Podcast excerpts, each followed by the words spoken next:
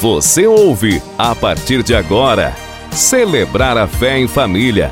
Um programa produzido e apresentado pela Coordenação Arquidiocesana de Catequese.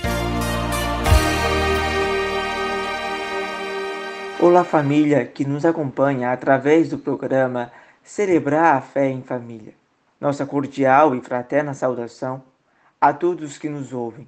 Eu sou o seminarista Guilherme Acácio do Nascimento e juntamente com o seminarista Ricardo e a catequista Taliana, estaremos refletindo hoje o tema As famílias refugiadas, acolhidas pelas nossas comunidades de fé.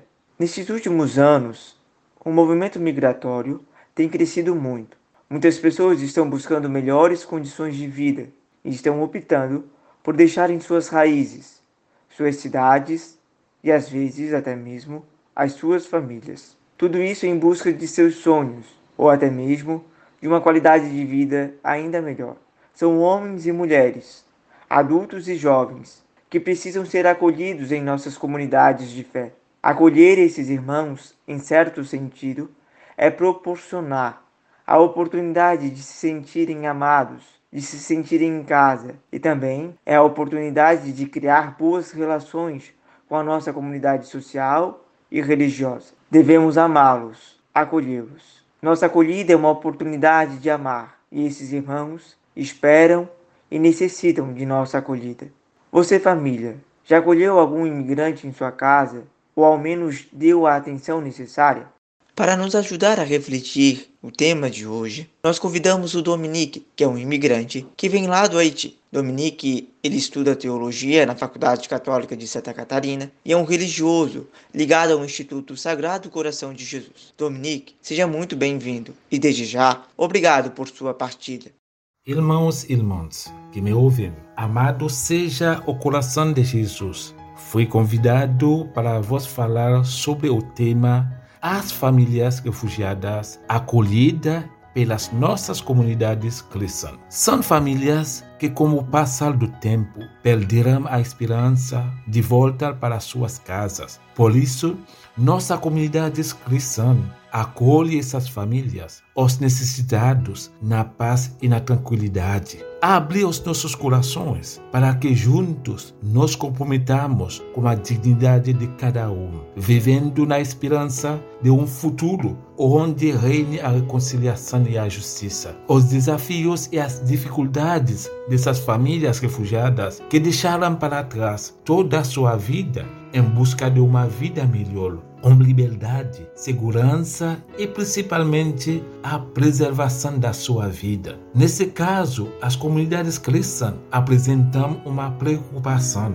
com a realidade dessas famílias refugiadas, mas já se aponta para a responsabilidade dessas no campo da missão específica sobre a transmissão da fé e não assegura da lei natural e da transmissão da vida. Destacar-se também que essas famílias, a maioria delas, não estão fora, mas dentro de nossas comunidades. São pessoas próximas a nós, logo as suas dores são também as nossas é preciso ser sensível. Tais pessoas se aproximam de nossa comunidade, de nossas comunidades, em busca de respostas, de sentido e de alimento. Não podemos ignorar ou fechar os olhos e achar que elas não existem. Ou pior, que estão totalmente erradas. Essa realidade está aí está bem na nossa frente, está em nossas comunidades. Percebemos desde o início do seu pontificado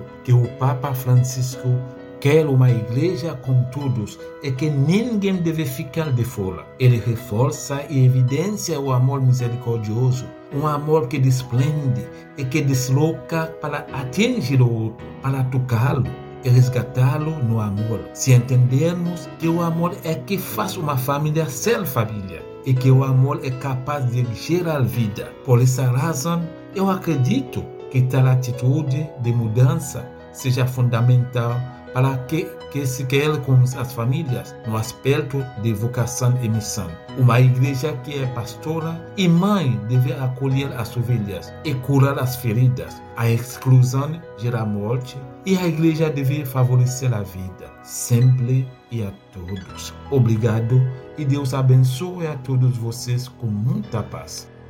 Obrigado, Dominique. As tuas palavras e a sua reflexão muito nos ajudou a refletir sobre esta temática. Somos gratos pela sua participação. Caríssimos irmãos, caríssimas irmãs, ouçamos agora a música É Bom Estarmos Juntos, preparada pela equipe da CNBB. É bom estarmos juntos à mesa do Senhor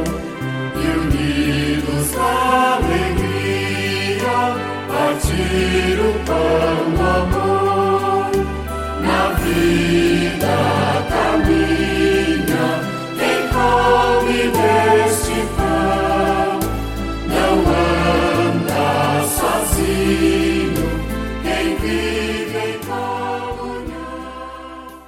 Querido ouvinte, neste momento, você e sua família estão convidados para escutar a palavra de Deus. No Evangelho de hoje, o tema central é o sentido cristão da providência. Ouçamos com atenção. O Senhor esteja conosco, Ele está no meio de nós. Proclamação do Evangelho de Jesus Cristo segundo Mateus, capítulo 6, versículo do 24 a 34.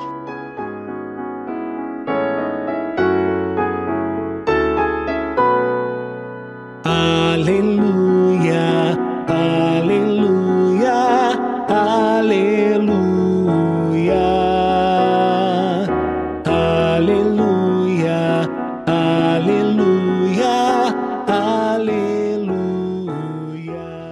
pode servir a dois senhores, porque ou odiará um e amará o outro, ou dedicar-se-á a um e desprezará o outro. Não podeis servir a Deus e a riqueza. Portanto, eis que vos digo: não vos preocupeis por vossa vida, pelo que comereis, nem por vosso corpo, pelo que vestireis. A vida não é mais do que o alimento, e o corpo não é mais do que as vestes? Olhai as aves do céu, não semeiam nem ceifam, nem recolhem nos celeiros, e vosso Pai celeste as alimenta. Não valei vós muito mais que elas? Qual de vós, e por mais que se esforce, pode acrescentar um só côvado à duração de sua vida? E por que vos inquietais com as vestes? Considerai como crescem os lírios do campo, não trabalham nem fiam. Entretanto, eu vos digo que o próprio Salomão, no auge de sua glória, não se vestiu como um deles. Se Deus veste assim a erva dos campos, que hoje cresce e amanhã será lançada ao fogo,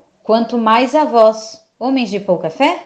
Não vos aflinjais nem digais: que comeremos? Que beberemos? Com o que nos vestiremos? São os pagãos que se preocupam com tudo isso. Ora, vosso Pai Celeste sabe que necessitais de tudo isso. Buscai em primeiro lugar o reino de Deus e a sua justiça, e todas essas coisas vos serão dadas em acréscimo. Não vos preocupeis, pois, com o dia de amanhã. O dia de amanhã terá as suas preocupações próprias. A cada dia basta o seu cuidado. O capítulo 6 de Mateus é a continuação do Sermão da Montanha, onde Jesus apresenta a seus discípulos o seu programa de vida. Jesus fala palavras decisivas: Não podeis servir a Deus e ao dinheiro. Onde Deus pode reinar, onde há injustiça, onde prevalece a solidariedade, a partilha e a fraternidade? A palavra de Deus, semeada em nossos corações hoje, nos dá a graça de meditar sobre dois contextos importantes para a nossa vida.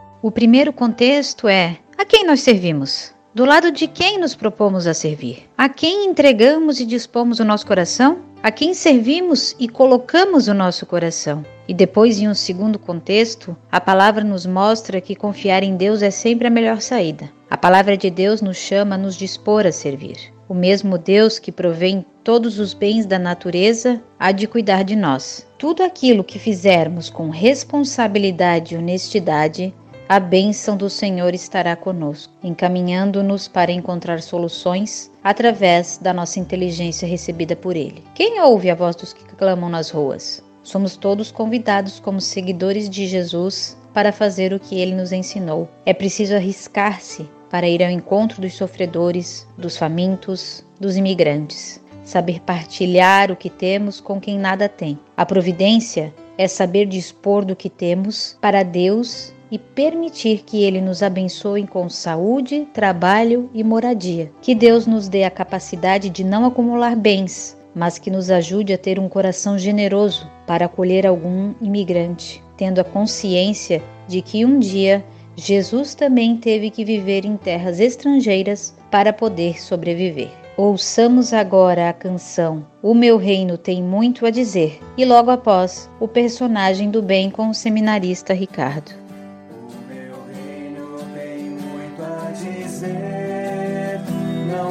Faz como quem procurou aumentar os celeiros bem mais e sorrir. Insensato que vale tais bens,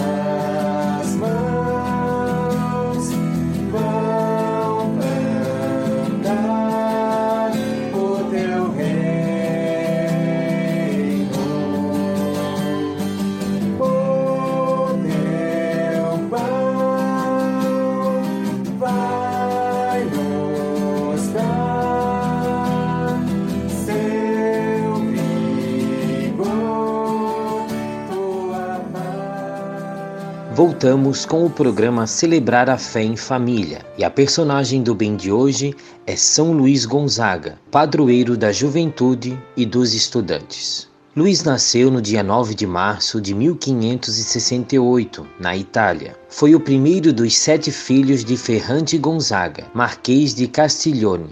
Seu pai, que servia ao rei da Espanha, sonhava ver seu herdeiro e sucessor ingressar nas fileiras daquele exército. Luís não desejava essa carreira, pois ainda criança fizera voto de castidade. Com 12 anos, recebeu a primeira comunhão diretamente das mãos de Carlos Borromeu, hoje santo da igreja. Desejava ingressar na vida religiosa, mas seu pai demorou cerca de dois anos para convencer-se de sua vocação, até que consentiu. Luís tinha 14 anos quando venceu as resistências do pai. Renunciou ao título a que tinha direito por descendência e à herança da família e entrou para o noviciado romano dos jesuítas, sob a direção de Roberto Bellarmino, o qual depois também foi canonizado. Lá escolheu para si as incumbências mais humildes e o atendimento aos doentes, principalmente durante as epidemias que atingiram Roma em 1590. Esquecendo totalmente suas origens aristocráticas, consta que certa vez Luís carregou nos ombros um moribundo que encontrou no caminho, levando ao hospital. Isso fez com que contraísse a peste que assolava a cidade. Luís Gonzaga morreu com apenas 23 anos em 21 de junho de 1591. O Papa Bento XIII, em 1726, canonizou Luís Gonzaga e proclamou o padroeiro da juventude. A Igreja de Santo Inácio, em Roma, guarda as suas relíquias, que são veneradas no dia de sua morte, enquanto a capa que São Luís Gonzaga usava encontra-se na belíssima basílica dedicada a ele, em Castiglione, sua cidade natal. Que a intercessão de São Luís Gonzaga nos alcance de Deus as graças necessárias para vivermos uma vida mais justa e de práticas penitenciais. Oremos. Ó Deus, fonte dos dons celestes, reunistes no jovem Luís Gonzaga a prática da penitência e a admirável pureza de vida. Concedei-nos, por seus méritos e preces, imitá-lo na penitência, se não o seguimos na inocência. Por nosso Senhor Jesus Cristo, vosso Filho, na unidade do Espírito Santo. Amém. Obrigado por nos acompanhar e Deus abençoe a todos. Você acompanhou Celebrar a Fé em Família, um programa produzido e apresentado pela Coordenação de Catequese na Arquidiocese de Florianópolis.